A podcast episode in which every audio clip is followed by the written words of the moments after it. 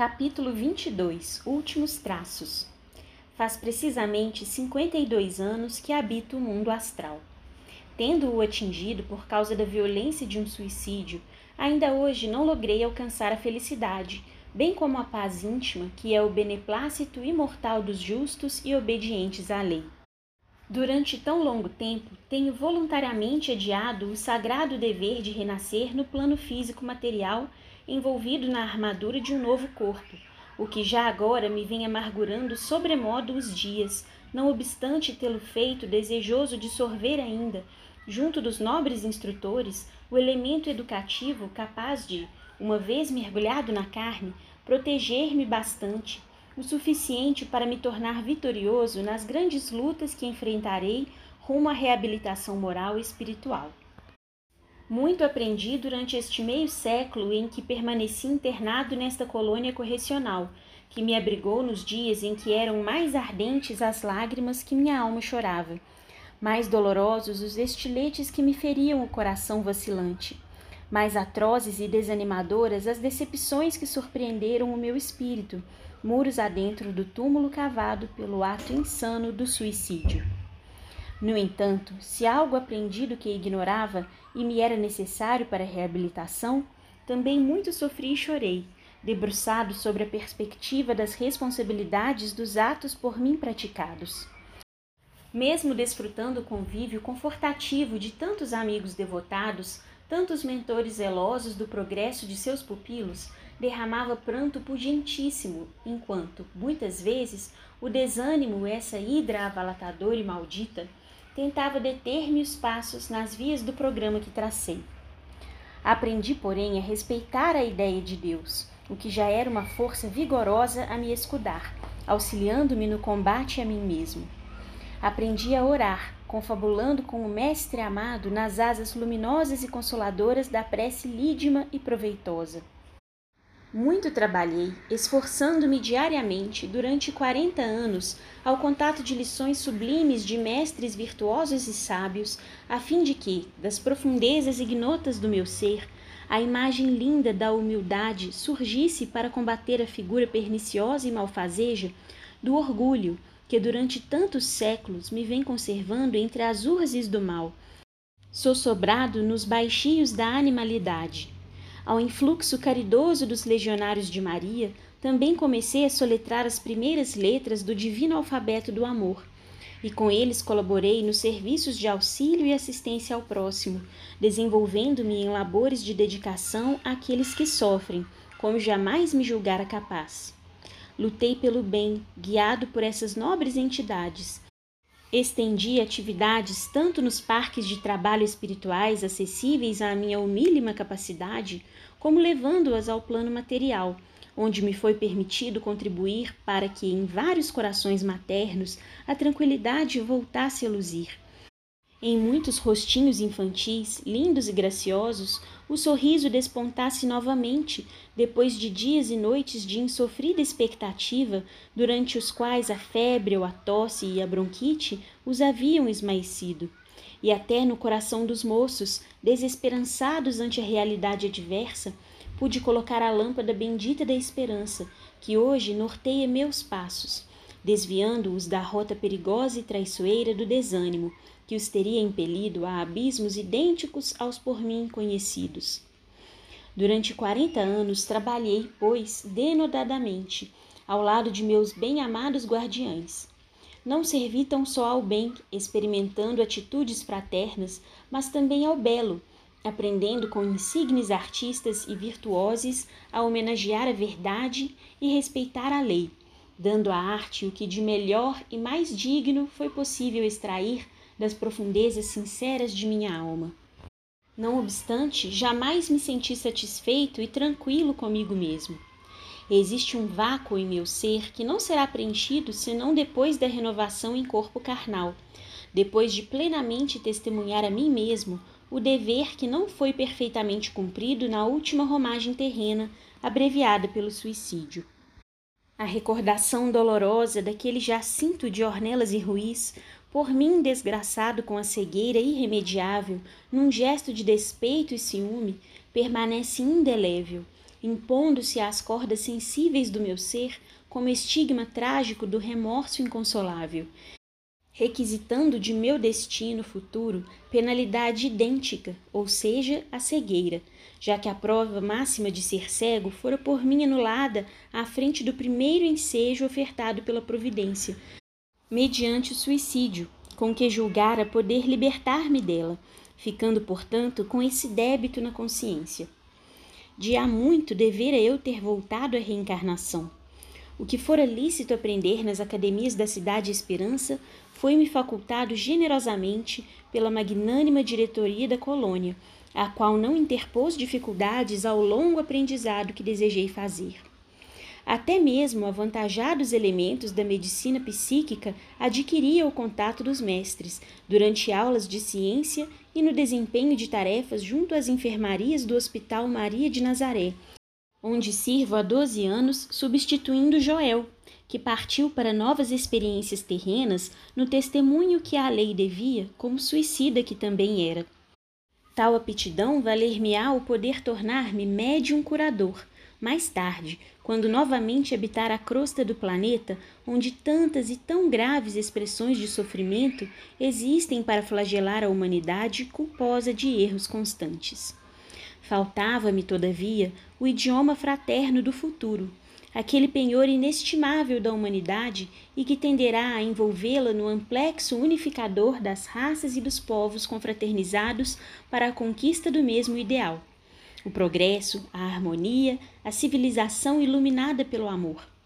Era estudo facultativo esse, como aliás todos os demais deveres que tenderíamos a abraçar, mas que os iniciados, particularmente, aconselhavam a fazermos, a ele emprestando grande importância, porquanto esse idioma, cujo nome simbólico é o mesmo de nossa cidade universitária, isto é, Esperança, Esperanto, resolverá problemas até mesmo no além-túmulo, facultando aos espíritos elevados o se comunicarem eficiente e brilhantemente por obras literárias e científicas as quais o mundo terreno tende a receber do invisível nos dias por vindouros, servindo-se de aparelhos mediúnicos que também se hajam habilitado com mais essa faculdade, a fim de bem atenderem aos imperativos da missão que, em nome do Cristo e por amor da verdade e da redenção do gênero humano, deverão exercer.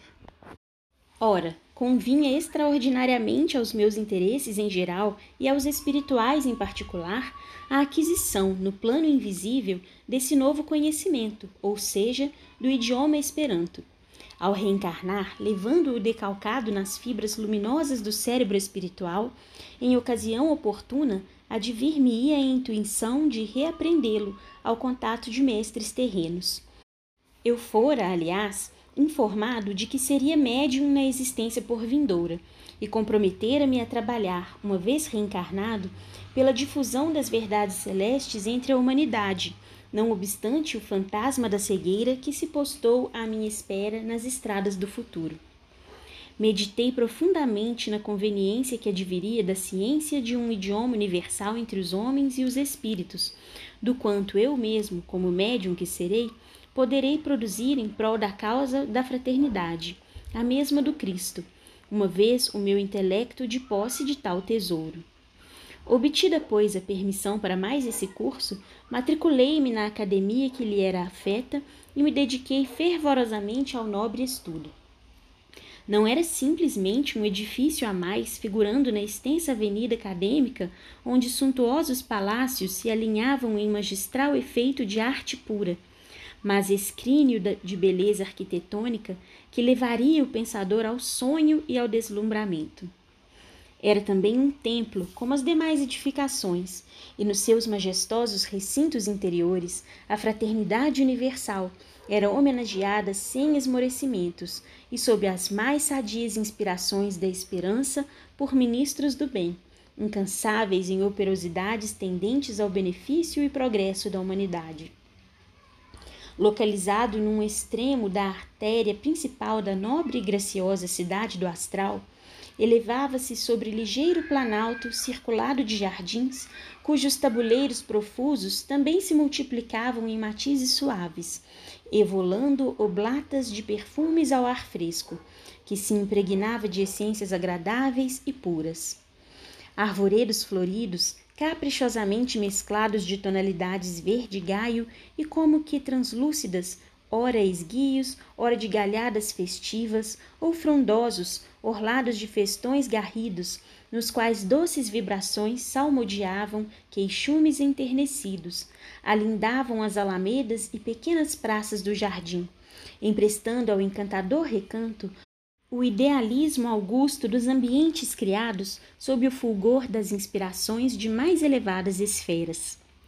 Não foi sem sentir vibrar nas cordas sutis do meu espírito um frêmito de insólita emoção que lentamente galguei as escadarias que levavam à alameda principal, acompanhado, a primeira vez, de Pedro e Salústio, representantes que eram da direção do movimento universitário do cantão, isto é, espécie de inspetores escolares. Ao longe, o edifício fulgia docemente, como estruturado em esmeraldinos tons de delicada quinta essência do astral.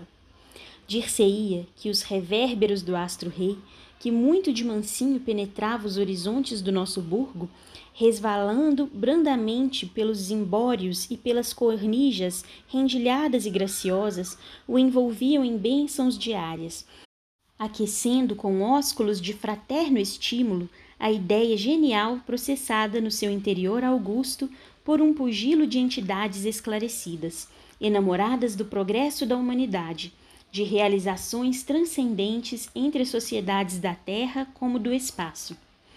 Era, todavia, a única edificação refulgindo tonalidades esmeraldinas e flavas, em desacordo com suas congêneres, que lucilavam nuances azuladas e brancas, e que não obedecia ao clássico estilo hindu.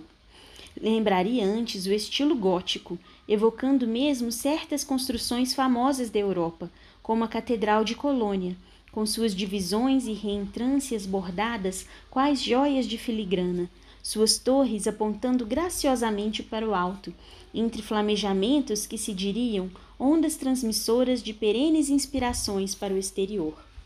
Os recintos interiores não decepcionavam, porquanto eram o que de mais belo e mais nobre pude apreciar nos interiores da cidade Esperança.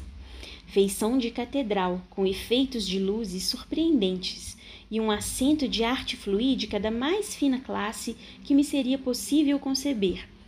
Compreendia-se imediatamente não serem orientais e tão pouco iniciados os seus idealizadores, que não pertenceriam à falange sob cujos cuidados nos reeducávamos, e que antes deveria tratar-se de realização transplantada de outras falanges, como que uma embaixada espacial, sediada em outras plagas, mas com elevadas missões entre nós outros, e cuja finalidade seria, sem sombra de dúvidas, igualmente altruística. Com efeito, a uma interrogação minha, Pedro e Salústio responderam tratar-se de uma filial da grande Universidade Esperantista do Astral, com sede em outra esfera mais elevada, a qual irradiava inspiração para suas dependências do invisível, como até da terra, onde já se iniciava apreciável movimentação em torno do nobilíssimo certame entre intelectuais e pensadores de todas as raças planetárias. Igualmente não era, como as demais escolas do nosso burgo, dirigida por iniciados em doutrinas secretas. Seus diretores seriam neutros, na terra como no além, em matéria de conhecimentos filosóficos ou crenças religiosas em geral. Seriam antes renovadores por excelência, idealistas a pugnarem por um melhor estado nas relações sociais, comerciais, culturais, etc., etc., que tanto interessam à humanidade. Ali destacamos grandes vultos reformadores do passado, emprestando seu valioso concurso à formosa causa, alguns deles tendo vivido na terra aureolados por insuspeitáveis virtudes e com os próprios nomes registrados na história como mártires do progresso, porquanto trabalharam em várias etapas terrenas, nobres e heroicamente, pela melhoria da situação humana e da confraternização das sociedades. Surpreendido, ali encontrei pleiade cintilante de intelectuais de toda a Europa aderidos ao movimento. Entre muitos, o grande Victor Hugo, para só me referir a um representante do continente francês, ainda e sempre genial trabalhador, dando de suas vastas energias a ideia da difusão de um inapreciável patrimônio entre a humanidade.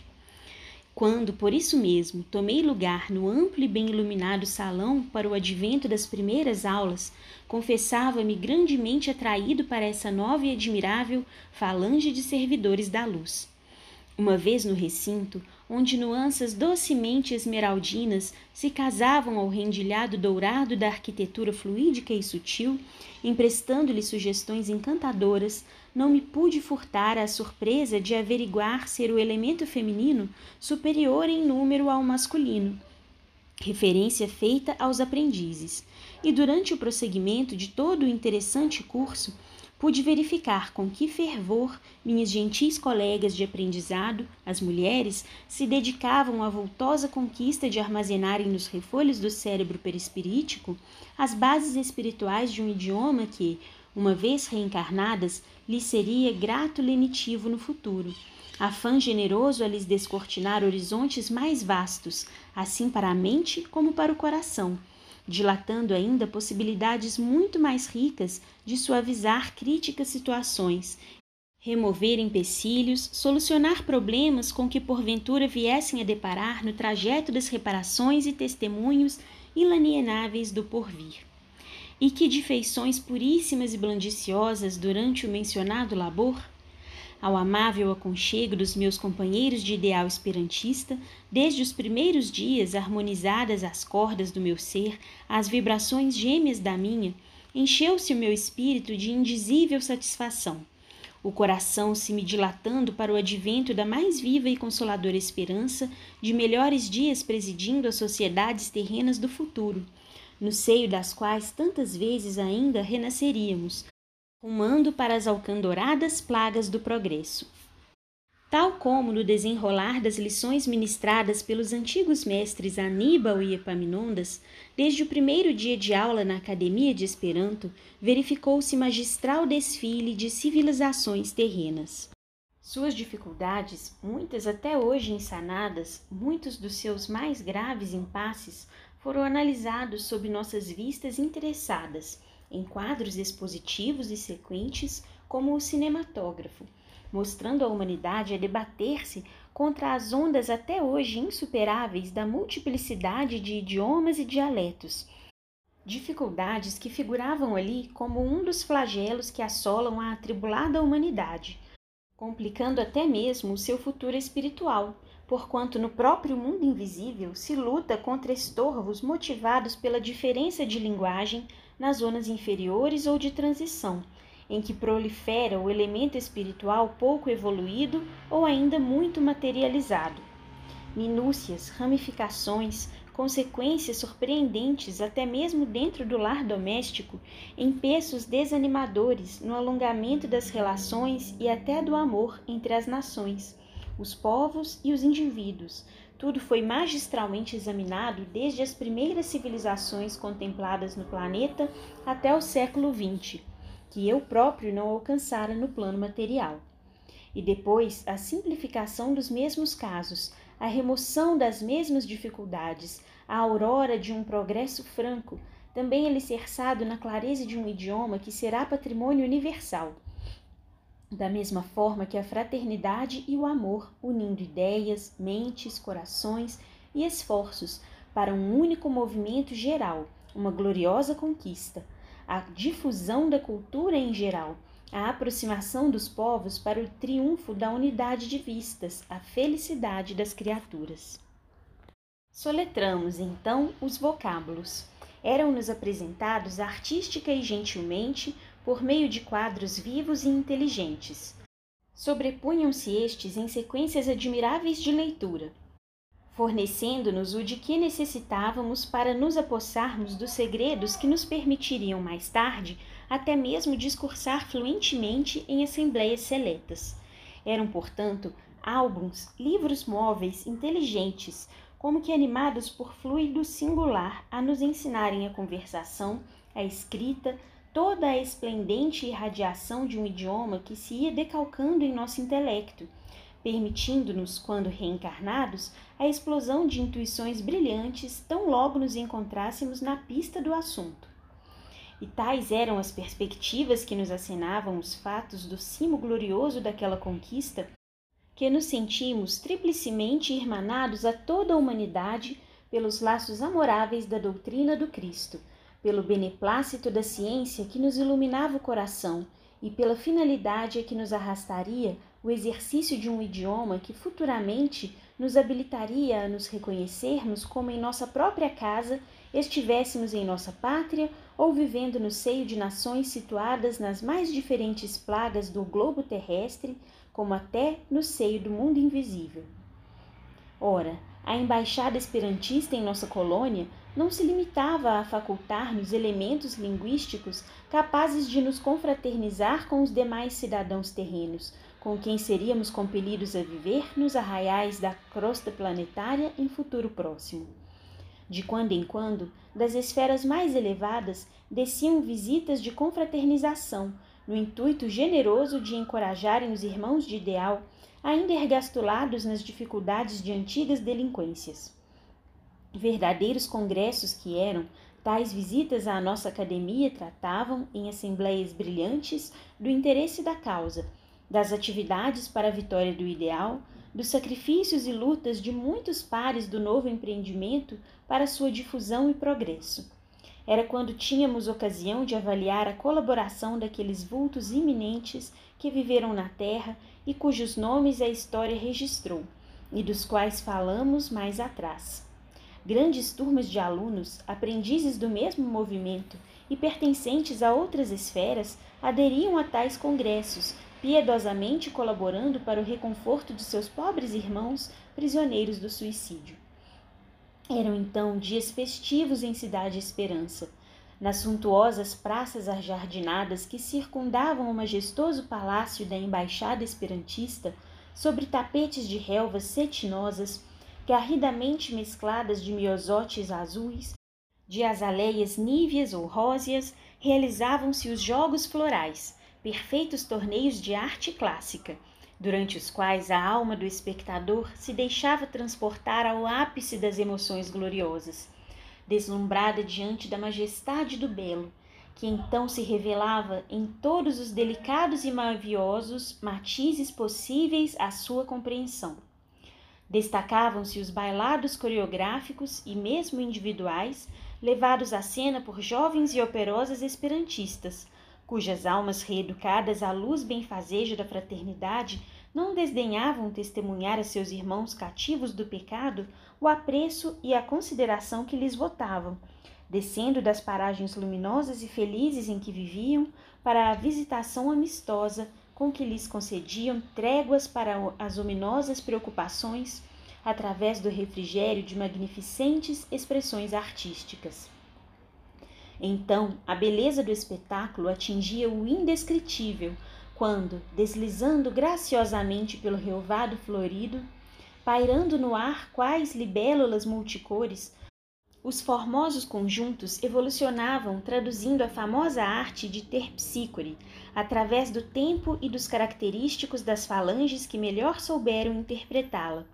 Agora eram jovens que viveram outrora na Grécia, interpretando a beleza ideal do balé de seu antigo berço natal.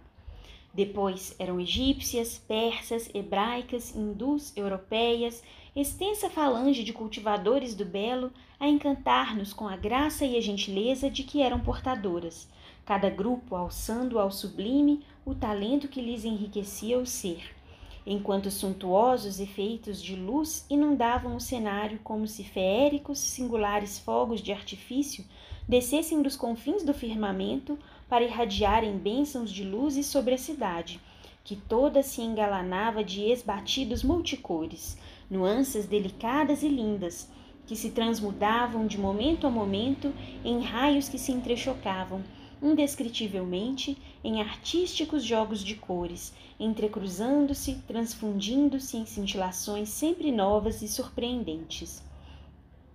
E todo esse empolgante e intraduzível espetáculo de arte que por si mesmo seria uma oblata ao supremo detentor da beleza, verificada ao ar livre e não no recinto sacrossanto dos templos, fazia-se acompanhar de orquestrações maviosas, nas quais os sons mais delicados, os acordes flébeis de poderosos conjuntos de harpas e violinos, que eram como pássaros garganteando modulações siderais, arrancavam de nossos olhos deslumbrados, de nossos corações enternecidos, altos de emoções generosas que vinham para tonificar nossos espíritos, alimentando nossas tendências para o melhor, ao nosso ser ainda frágil, descortinando horizontes jamais entrevistos para o plano intelectual.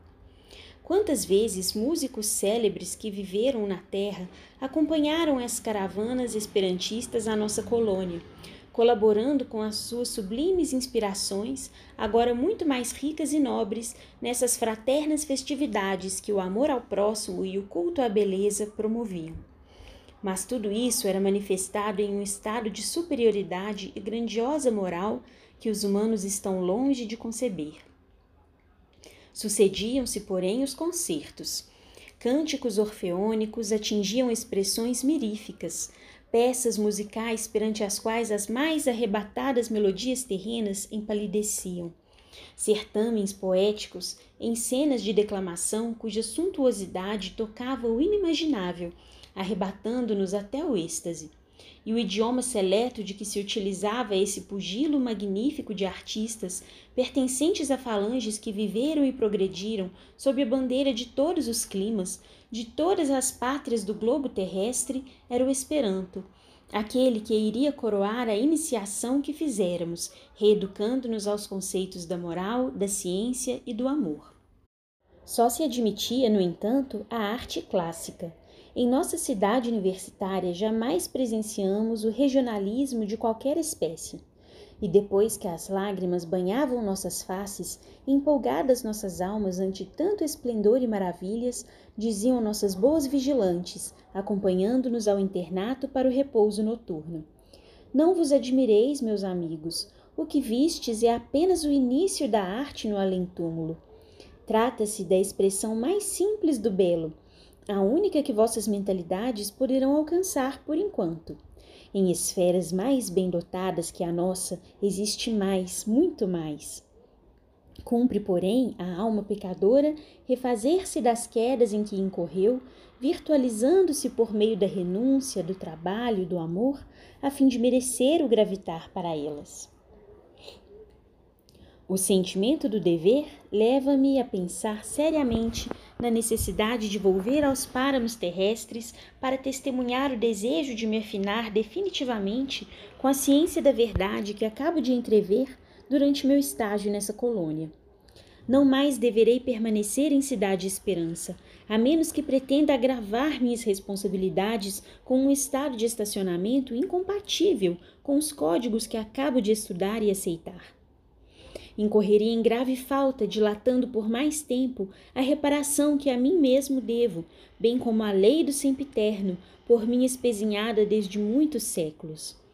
Dos antigos companheiros e amigos que emigraram do Vale Sinistro e que do hospital ingressaram na cidade universitária, sou eu o único que até hoje aqui permanece, desencorajado de experimentar as próprias forças nos embates expiatórios das arenas terrestres. Belarmino de Queiroz e Souza, um nobre amigo cuja preciosa afeição me era dos mais gratos lenitivos durante as difíceis pelejas espirituais a caminho da reabilitação, há dez anos que partiu para novas experimentações, tendo preferido renascer no Brasil, por maior facilidade lhe oferecer ali o amparo da protetora doutrina que abraçou durante os preparatórios nas academias. Debrucei-me, comovido e afetuoso, sobre seu triste berço de órfão pobre, pois perdeu a mãe tuberculosa um ano depois do nascimento. Muitas vezes tenho sussurrado protestos de sempiterna ternura aos seus ouvidos infantis, durante as horas desoladas em que se põe a meditar, pequenino e infeliz, nos espinhos que já lhe ferem o coração. E muito hei chorado de compaixão e tristeza, contemplando sua infância angustiosa. o braço semi-paralítico, herança inevitável do suicídio no século XIX. Mirrado e enfermo filho de tuberculosa, com idêntico futuro a aguardá-lo na maioridade. Desejei partir com ele, servir-lhe de irmão, vivendo a seu lado a fim de ampará-lo, consolá-lo, a mim mesmo reanimando ao contato de sua leal afeição. Impossível fazê-lo, porém, Seria missão de amor que não estaria ao alcance de um réprobo como eu, carente dos mesmos socorros e atenções. Na Terra, nossos destinos e situações serão diversos. Somente mais tarde, após a vitória dos testemunhos bem suportados, reencontrar-nos-emos aqui mesmo, a fim de reiniciarmos a marcha para o melhor. Doris Mary igualmente se apresentou em seu favor. Desejava segui-lo no círculo familiar, pois que o amava ternamente, dispondo-se a sacrifícios por desejar suavizar-lhe as mesmas amarguras com os desvelos de um sentimento vazado na fraternidade cristã. Não lhe foi, porém, concedida permissão para tanto, porquanto tal abnegação implicaria círculo de infortúnios sucessivos, e Dores possui méritos, tem direitos e compensações concedidas pela lei no panorama social terreno, por ter vindo de uma existência em que palmilhou áspera trilha de amarguras bem suportadas ao lado de um esposo incompreensível e brutal. Trilha que o suicídio de Joel infelicitou ainda mais. Agora, seus guias não aconselharam novos sacrifícios pelo filho nos testemunhos que seria chamada a fazer, e tampouco por Belarmino, que idêntico desgosto causara à sua velha e dedicada mãe. Ela velaria antes por ambos, qual sombra luminosa e protetora que do além projetasse, sobre o trajeto a realizarem, inspiração e consolo nas horas decisivas. Como vemos, não só Belarmino, mas também Joel descera as renovações reparadoras. João da Azevedo e Amadeu Ferrari igualmente voltaram ao dever de renovar as experiências fracassadas, e há oito anos já que os vi ingressar no recolhimento para os devidos preparativos. Este último, presa de desgostos e inconsoláveis remorsos, nem mesmo terminou o curso de preparatórios que conviria a todos nós. Muniu-se de ardente coragem à luz dos ensinamentos do divino emissário e partiu para o Brasil ainda, solicitando a mercê de um envoltório corporal negro e humílimo, onde positivasse pacientemente o duplo pesar que o afligia, o suicídio de ontem e a tirania de outrora, como senhor de escravatura que fora. E não sei, Deus meu, por que me não encorajei ainda a lhes imitar o gesto nobre, quando até mesmo Roberto de Canalejas não mais faz parte do corpo de médicos aprendizes do departamento hospitalar pois acaba de tomar novas vestes carnais em formosa incumbência nos campos da terceira revelação. E quando Ritinha de Cássia, a linda e encantadora vigilante que tantas lágrimas enxugou aos meus olhos torturados de penitente, Ritinha, a quem me afeiçoara com a mais doce ternura fraternal possível ao meu coração, imitou o gesto de Roberto nas pelejas planetárias não existirá a tarefa matrimonial nas cogitações deste amigo admirável. Fiel ao antigo sentimento pela consorte adorada, preferiu antes servir a causas mais vastas, desdobrando-se em atividades em prol da coletividade. Rita, porém, caráter adamantino, coração envolvido para as altas aspirações, capaz, por isso mesmo, de positivar missões femininas de grande responsabilidade, pediu e obteve permissão de seguir no encalço de Joel, desposando-o após o testemunho que a este será indispensável frente à repetição das experiências em que fracassou, surgindo em sua vida como radiosa aleluia depois que ele se reabilitar perante a própria consciência. Amavam-se, bem cedo percebi-o, e enquanto traço estas linhas, Ponho-me a pensar sobre a excelsitude da bondade do Senhor dos mundos e das criaturas, que permite à alma humana tais compensações depois do ressurgimento das trevas do pecado. 43. Nota da médium. Quantas vezes, nas efervescências de um sofrimento parecido irremediável, desespera-se a criatura, atirando-se à aventura sinistra de um suicídio, quando, dentro de curto espaço de tempo, encontraria a solução para o seu problema, a compensação, o auxílio da providência, como o consolo de que carecia. Faltou-lhe a paciência, porém, a necessária calma para refletir e esperar a melhoria da situação, e por isso um abismo de trevas em séculos de lutas e renovações idênticas às fracassadas positivou-se para o seu destino ensinando que o que convém à criatura é a fortaleza e a paciência na adversidade, jamais a revolta e o desespero que para nada aproveitam. Fim da nota. Rita será, na terra, como foi no espaço, a vigilante amorosa e gentil, que no círculo familiar terreno se rodeará de almas ainda carentes de amparo, consolando-as, reanimando-as, aquecendo-as sob as doçuras dos seus afetos, ao mesmo tempo em que, por meio de, virtuosos exemplos, as impulsiona para os caminhos da vitória. No vasto dormitório do internato de Cidade Esperança, onde habito desde os alvores do ano de 1910, só existem novatos.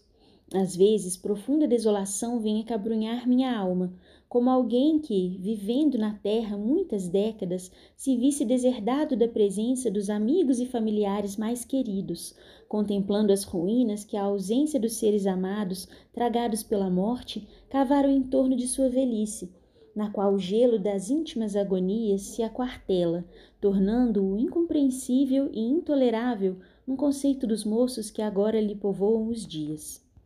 Os leitos dos meus velhos amigos são hoje ocupados por entidades outras, que, conquanto também afinadas por idênticos princípios e ideais, não estão a mim tão ternamente estreitadas pelas cadeias forjadas no tempo e nos infortúnios em comum.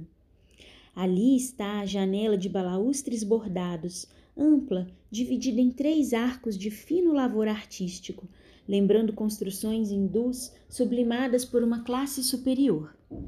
Ao amanhecer, Belarmino se debruçava no seu peitoril para saudar a alvorada e comungar com o alto na patena augusta da prece. Aqui, a mesa singela em que me parece ainda ver debruçado o vulto constrangido e triste de João da Azevedo, exercitando a programação das atividades convenientes ao seu caso nos campos carnais. Acolá, dispostos pitorescamente sob os cortinados olentes das galhadas do parque, os bancos onde eu e meus velhos companheiros de infortúnio nos recreávamos, falando das esperanças que acendiam energias novas em nosso imo.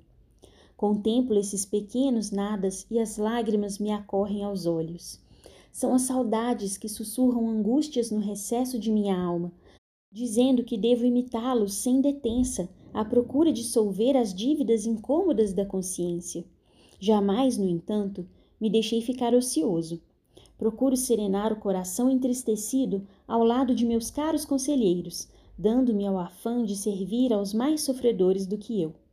Reparto-me entre as tarefas do hospital e variadas outras incumbências ao meu alcance, tanto na crosta planetária como no perímetro de nossa colônia, únicos limites em que poderei transitar enquanto não apresentar à grande lei os testemunhos devidos.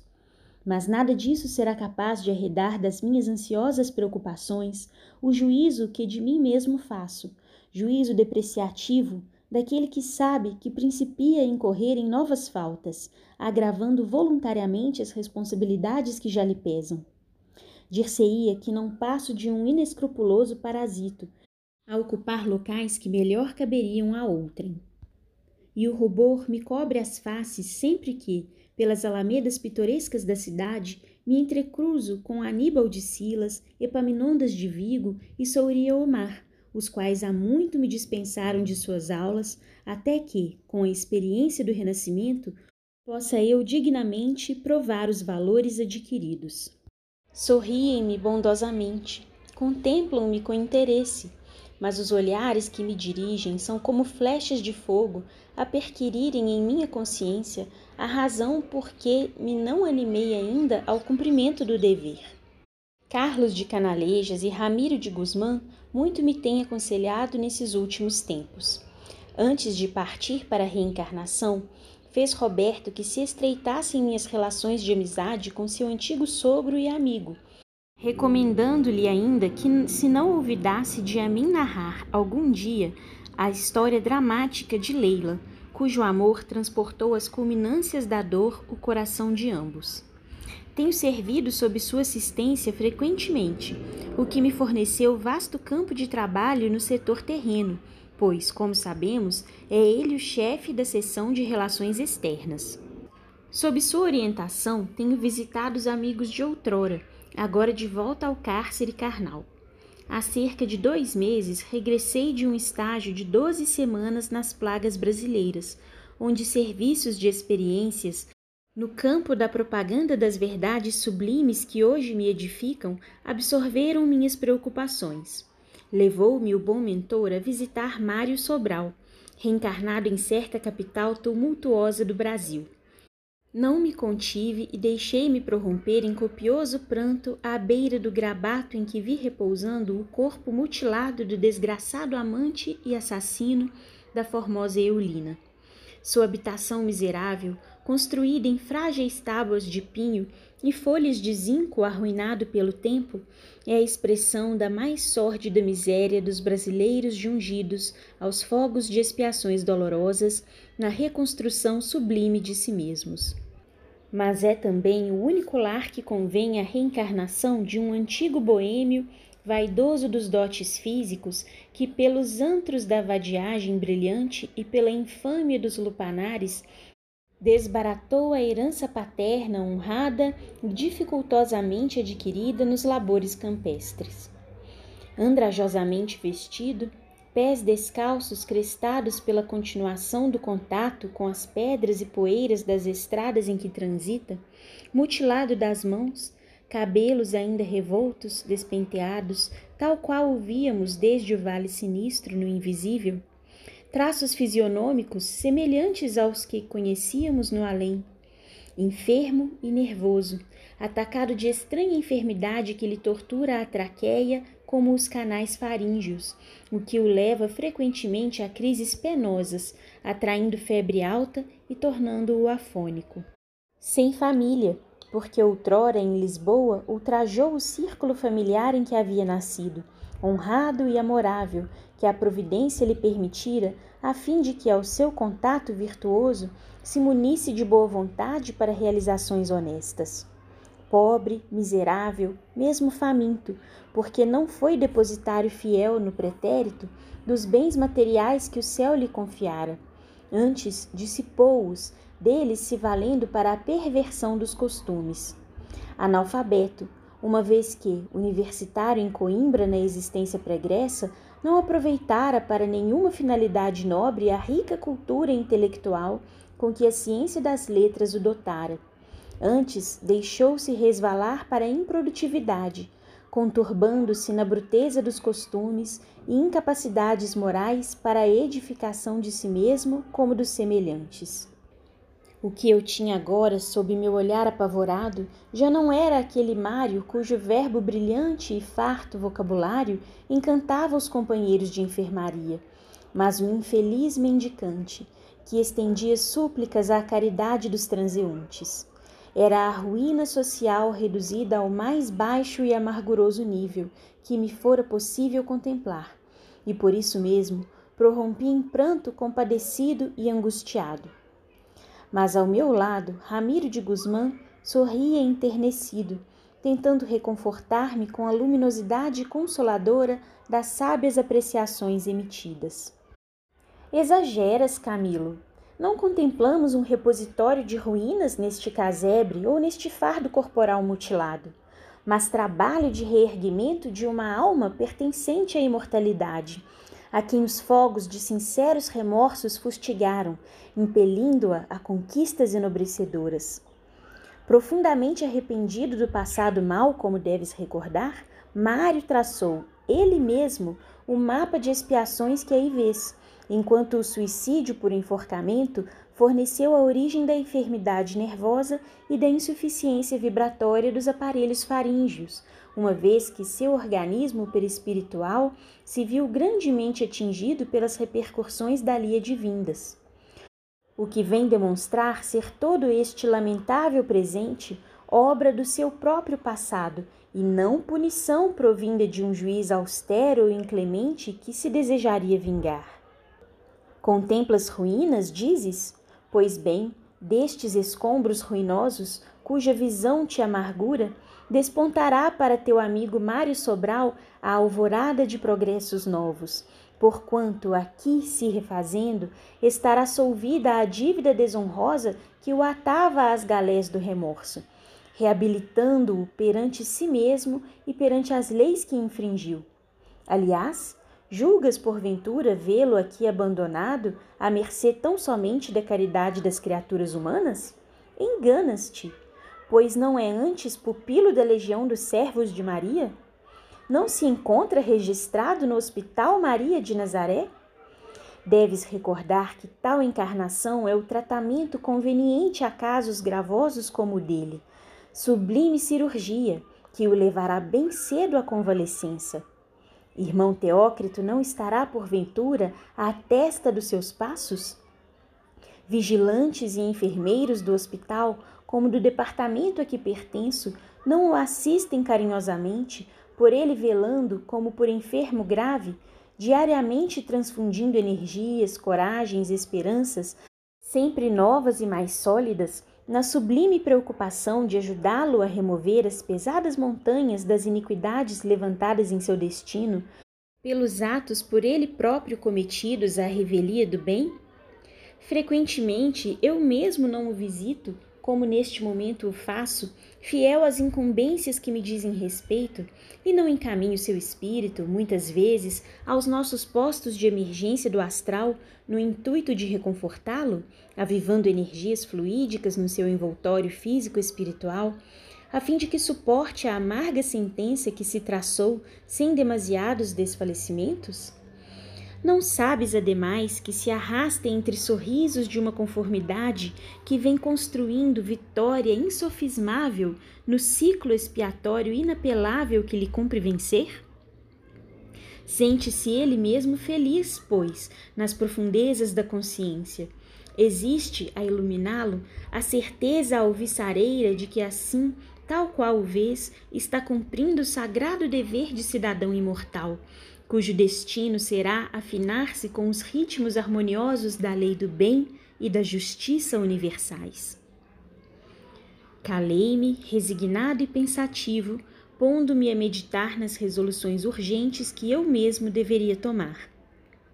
Ramiro de Guzmán apôs as mãos translúcidas sobre a fronte escaldante do antigo pupilo de Teócrito transmitindo virtudes fluídicas que lhe beneficiassem a acabrunhadora dispneia.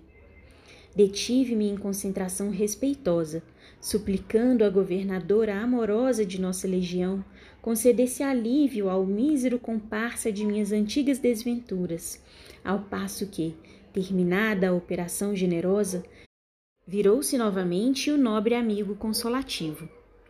A providência nos enseja caminhos de glórias, meu caro amigo, em lutas fecundas entre lágrimas e oportunidades de redenção. E no trajeto concede aos penitentes arrependidos compensações que frequentemente não estarão à altura de apreciar, dados impositivos criados pelo estágio em um fardo carnal. Virou-se para um ângulo sombrio do casebre que eu deixara de examinar preocupado com o quadro apresentado pela presença de Mário reencarnado, e apontou para uma forma que, humilde e silenciosa, velava o doente, enquanto costurava remendos em fatos já rotos, e disse: Vês esta pobre mulher? Não poderá sequer avaliar o excelente trabalho de redenção que, sob as vistas do excelso mestre, se opera nos refolhos de sua alma, tão arrependida quanto a de Mário, entre os espinhos da pobreza extrema, de lutas tão árduas quanto dignamente suportadas. Busquei orientar-me, interessado e comovido, ante o assento enternecido do nobre pensador que me acompanhava. Ao lado da porta de entrada, única existente no paupérrimo domicílio, procurando um pouco de claridade que a auxiliasse no trabalho mínimo em que se entretinha, destaquei uma mulher de cor negra, pobremente vestida, porém asseada, aparentando cerca de cinquenta anos. De sua fisionomia serena transpareciam singeleza e humildade. Admirado, interpelei o caridoso mentor. Não a conheço. De quem se trata? Faze tu mesmo um esforço, Camilo. Penetra as ondas vibratórias do seu pensamento, que progride no trabalho das recordações, e vê o que sucedeu há cerca de 40 anos, ou seja, na época em que retornou Mário ao círculo carnal terreno. Obedecia intrigado, enquanto a mulher negra se aproximava do enfermo, ministrando-lhe certa medicação homeopata, carinhosamente levantando-lhe a cabeça para, em seguida, retornar ao trabalho. Em derredor, o silêncio convidava à eclosão das recordações. Entardecia lá fora, e o sol feérico do Brasil esbraseava o ocidente com seus raios ardentes de ouro festivo, iluminando o firmamento com mil reflexos coralinos. Cá dentro, a mulher pensava, pensava em torno do seu cérebro, as imagens se erguiam em agitações e sequências caprichosas, enquanto, apavorado e comovido, eu lia e compreendia como num edificante livro aberto diante de meus olhos. Mário renascera em um lupanar. Sua mãe, inconformada com a maternidade, observando, para cúmulo de desgraça, a mutilação deprimente, e vendo o filho sem forças para soltar os álacres vagidos do recém-nascido, meio sufocado por contrações espasmódicas, qual se mãos férreas o desejassem prematuramente estrangular, encheu-se de horror e prorrompeu em excruciante pranto, repelindo o monstrengo que concebera. Tratava-se de infeliz pecadora, a quem a maternidade seria empecilho à continuação da liberdade que se permitia. Contrafeita, pois, confiou o miserável rebento a uma pobre lavadeira que vivia pelas imediações, honestamente curvada sobre as duras tarefas impostas pela pobreza, prometendo gratificá-la mensalmente pelos serviços prestados ao pequenito. Aqueceu a boa operária, não visando tão só ao acréscimo de rendimento para sua desprovida bolsa, mas principalmente obedecendo aos impulsos caritativos do bem formado coração que trazia, porquanto, adepta de um farto manancial de luzes e esclarecimentos, a terceira revelação, não obstante a condição obscura que ocupava no plano social, sabia que a adoção daquele entezinho que assim entrava na vida terrena rodeado de tão sombrios informes do passado e tão desoladoras perspectivas no presente, seria certamente desígnio traçado pelo alto.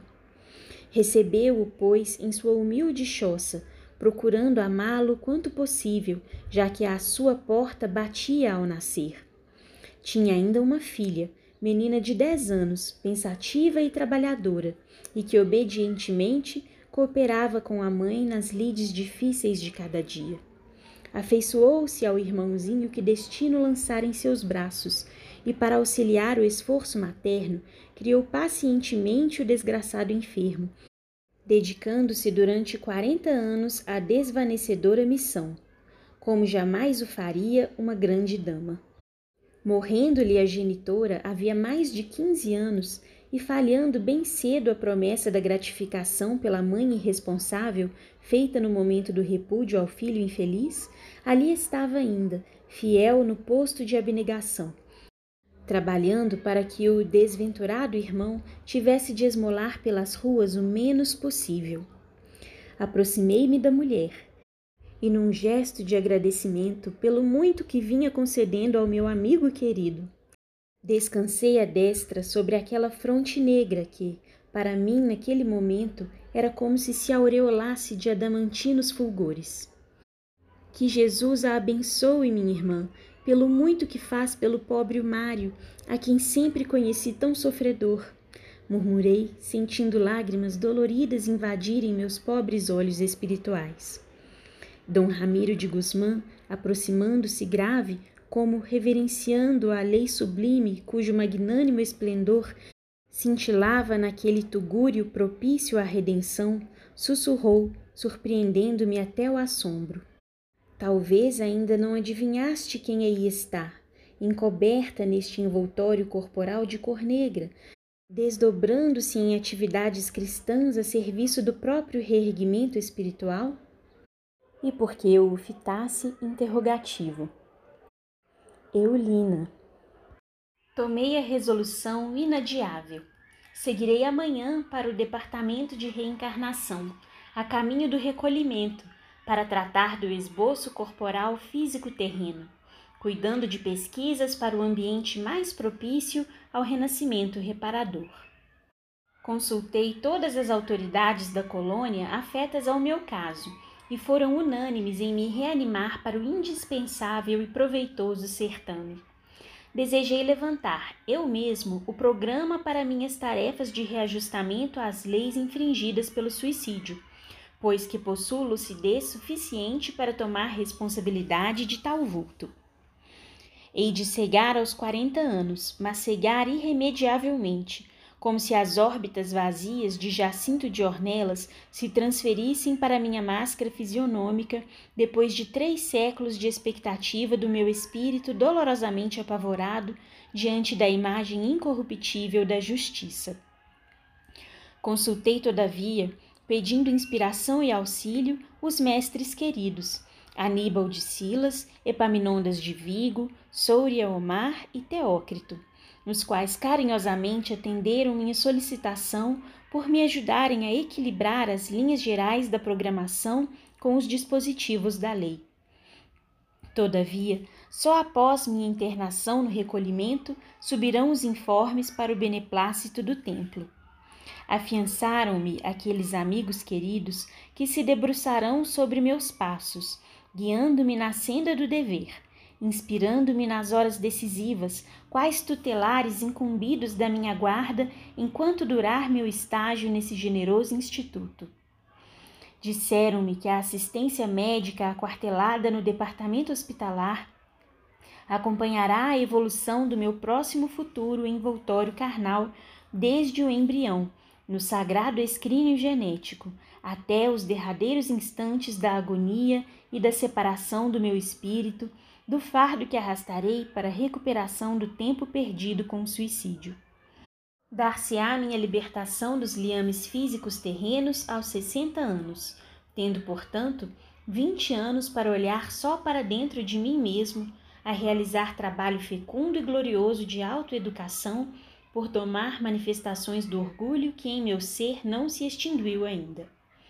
Frequentemente assalta-me o receio de uma nova queda do ouvido dos deveres e tarefas a cumprir, uma vez submerso no oceano de uma reedição corporal, ouvido tão comum ao espírito que ensaia a própria reabilitação. Meus instrutores, porém, advertiram-me de que levarei sólidos elementos de vitória adquiridos no longo estágio reeducativo, em que por isso mesmo será bem pouco provável que a minha vontade se corrompa ao ponto de me arrastar a maiores e mais graves responsabilidades. Despedi-me de todos os amigos e companheiros em peregrinação fraterna pelos departamentos da colônia, a começar pela vigilância com Olivier de Guzmán e Padre Anselmo. Todos foram unânimes em me prometerem assistência durante o exílio irremediável, por meio de rogativas ao Senhor de todas as coisas. Sinto-me prematuramente saudoso deste suave reduto que por espaço tão longo de tempo me abrigou, e onde tantos e preciosos esclarecimentos adquiri para o reinício de atividades nos meios sociais em que serei chamado a provar novos valores morais. Há alguns dias, verdadeira romaria de amigos acorre a este internato a fim de visitar-me chefes de sessão, enfermeiros, vigilantes e até psiquistas e instrutores abraçaram-me, felicitando-me pela resolução tomada e augurando dias gloriosos para o meu espírito nos serviços de reabilitação. Apresentaram-me ainda, cheios de bondade e estímulo, votos de vitória e aquisição de méritos e por tudo me sinto agradecido, certo de que, nos testemunhos novos que me esperam às margens pitorescas do velho e querido Tejo, que tanto tenho amado e do qual ainda agora me não desejo separar, falange luminosa de entidades amigas estará presente a fim de me reanimar com sua desvanecedora inspiração. e ontem me ofereceram um festim de despedida. Surpresa confortadora esperava-me em meio dessa reunião, onde a fraternidade e a beleza mais uma vez ditavam suas intraduzíveis expressões. Por intermédio dos nossos possantes aparelhamentos de visão à distância, pude contemplar, pela primeira vez, a formosa mansão do templo, na plenitude de sua harmoniosa e intraduzível beleza ambiente. Assisti, assim, a uma assembleia de iniciados, ouvi-lhes os discursos sublimes, inspirados nas mais altas expressões da moral, da filosofia, da ciência, do belo, da verdade, enfim, que me fora possível suportar. No santuário onde se reuniam, lá estavam, a mesa augusta da comunhão com o alto e os doze varões responsáveis por toda a colônia, unidos em identidade de vistas e ideais para o solene momento da prece. E depois, o panorama arrebatador do burgo que eu não poderei penetrar senão de volta da encarnação que me espera. A sucessão de residências, os vastos horizontes floridos, esbatidos por delicadas nuances azuladas, a que os revérberos do astro-rei transfundem cintilações douradas. As lágrimas inundavam-me as faces, enquanto, decalcando a augusta visão nos refolhos da consciência, como benfazejo estímulo para as lides ásperas do futuro, minha alma murmurava a si própria. Coragem, peregrino do pecado. Volta ao ponto de partida e reconstrói o teu destino e virtualiza o teu caráter aos embates remissores da dor educadora. Sofre e chora resignado, porque tuas lágrimas serão um manancial bendito no qual se irá descedentar tua consciência sequiosa de paz. Deixa que teus pés sangrem entre os cardos e as arestas dos infortúnios das reparações terrenas. Que teu coração se despedace nas forjas da adversidade. Que tuas horas se envolvam no negro manto das desilusões, calcadas de angústias e solidão mas tem paciência e sê humilde, lembrando-te de que tudo isso é passageiro, tende a se modificar com o teu reajustamento às sagradas leis que infringiste. E aprende, de uma vez para sempre, que és imortal e que não será pelos desvios temerários do suicídio que a criatura humana encontrará o porto da verdadeira felicidade. Fim do capítulo, fim do livro.